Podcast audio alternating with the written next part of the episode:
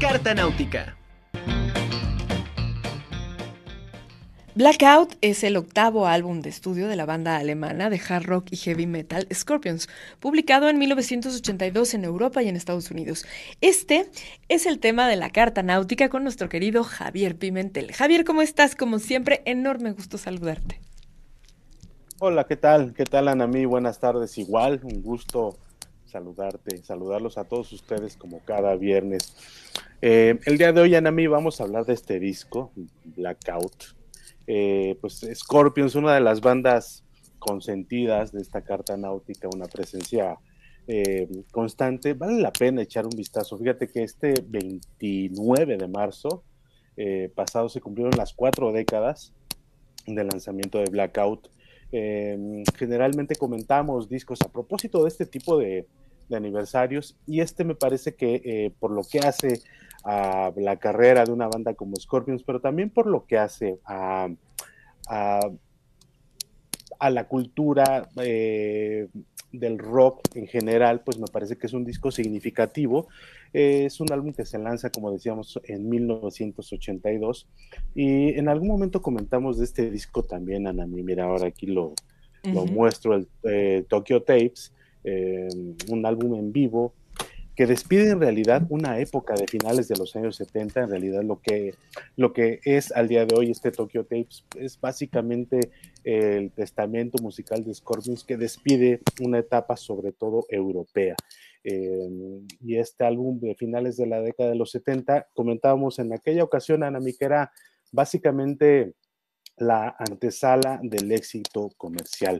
Pero em, si nos vamos un par de años eh, más adelante, eh, vamos a encontrar discos que son en realidad muy valiosos. El, álbum inmediatamente anterior a Scorpion, a Blackout, es este, este Animal Magnetism de 1980. En realidad un disco que no tuvo eh, un éxito abrumador, fue un éxito modesto, aunque dejó canciones como The Zoo, que es uno de los grandes clásicos de Scorpions en casi todas sus presentaciones, por no decir que en realidad en todas.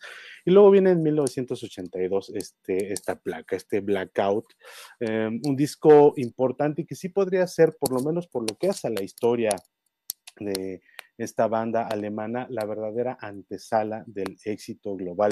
Y eso es lo que me quisiera detener a mí mucho más, eh, eh, mucho más allá de, las canciones que fueron sencillos, de los éxitos, de los clásicos que dejó un disco como Blackout, que básicamente son tres, aunque tiene canciones eh, muy buenas. Blackout, el tema homónimo del álbum, eh, No One Like You, que también es otro gran clásico, y When the Smoke is Going Down. Una canción que básicamente en los años 80 se mantuvo en la sombra, pero que a partir de la década de los 90 se incorporó eh, al repertorio en vivo de Scorpions y desde entonces se ha convertido también en un tema eh, imprescindible en casi todas eh, sus presentaciones.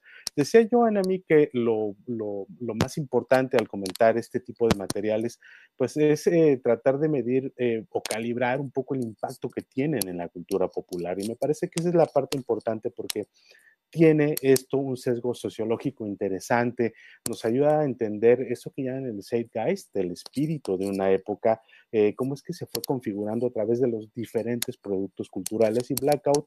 Es uno eh, de esos productos definitorios de la década de los 80, de comienzos de la década de los 80 del siglo pasado, pero también, y por lo que hace a Scorpions, eh, se trata de eh, de un álbum que los va a poner, como comentaba hace un momento, en la verdadera antesala del éxito global.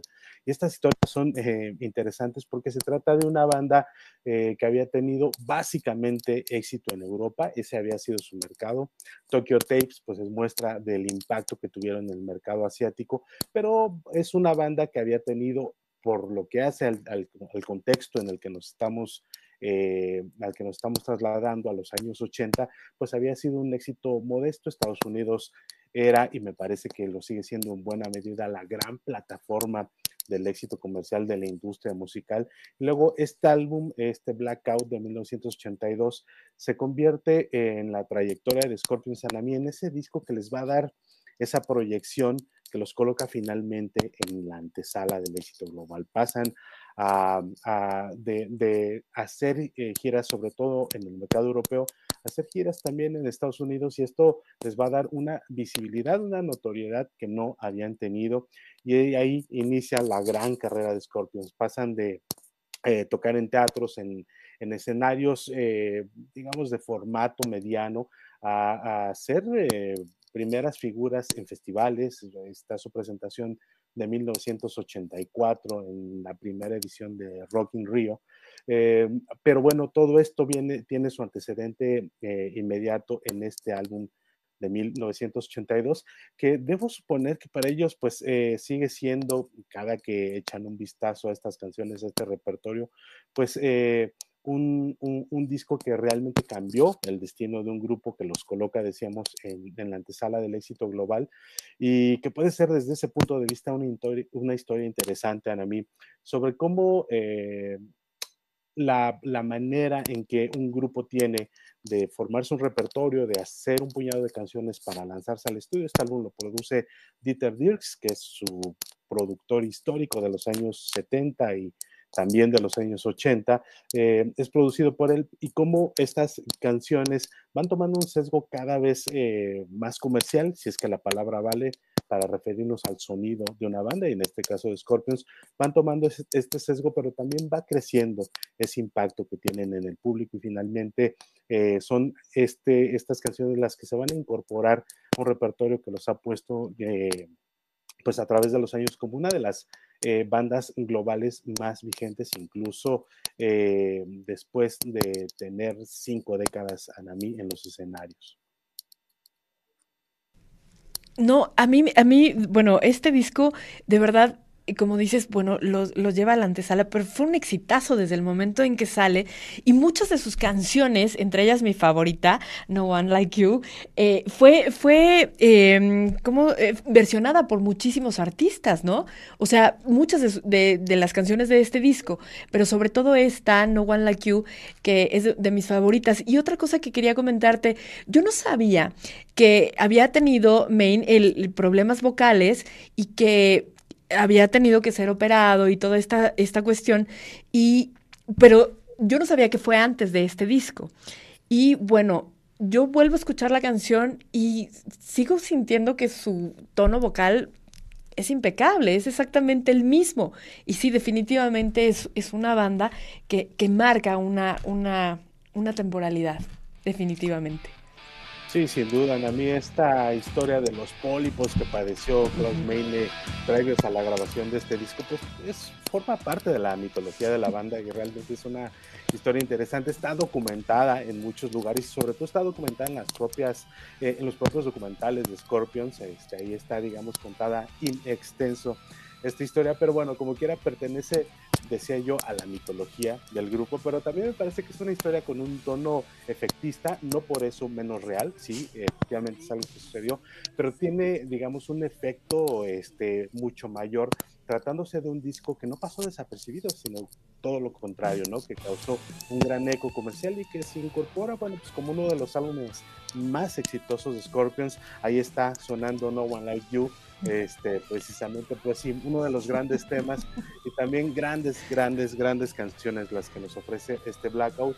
Cumple este 2022 cuatro décadas eh, y bueno, siempre será un verdadero viaje regresar a este tipo de materiales y entender, eh, decíamos, la conformación eh, del espíritu de una época a través de este tipo de materiales, Anami, que tienen que ver mucho con, eh, con, la cultura y que cómo el mundo va cambiando también a través de sus gustos musicales, Anami. Así es.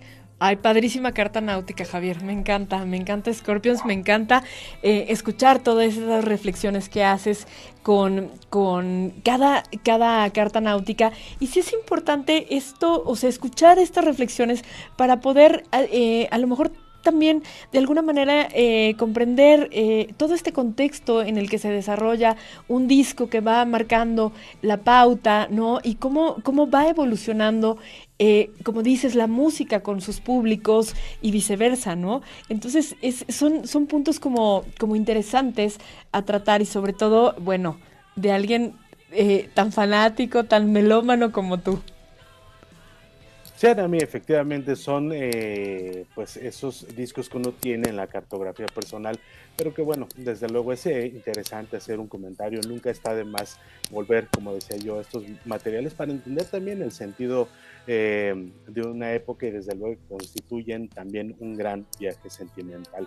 Pues ahí está, Anami, este Blackout de 1982. Ahorita me voy a poner a, a escucharlo a todo volumen aprovechando que mi hijo todavía no llega de la escuela, entonces creo que es un buen momento para, para hacerlo. Un abrazo. Padrísimo. Oye, Javier, espera, espera. Antes, antes, no hablamos de, de la portada, del arte de, del booklet.